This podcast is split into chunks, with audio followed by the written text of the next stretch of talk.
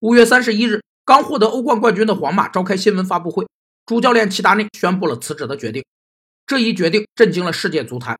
有媒体披露，齐达内在事关球队未来的重大决策上没有话语权，这令他感到不满和厌倦。上级依法授予下级一定的权利和责任，使其在有限范围内有处理问题的自主权，从而提高行政绩效的艺术被称为授权艺术。有四个常用的授权技巧。一是授权前对下属的实际能力进行系统科学的考察，按其能力进行适度合理的授权；二是必须坚持权责统一原则，确保授权有效性；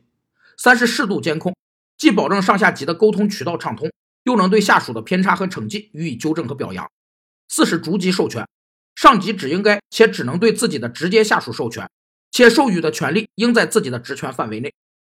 齐达内在发布会上说：“我是一个追求胜利的人。”如果我感觉继续赢下去会变得很困难，那么就需要改变了。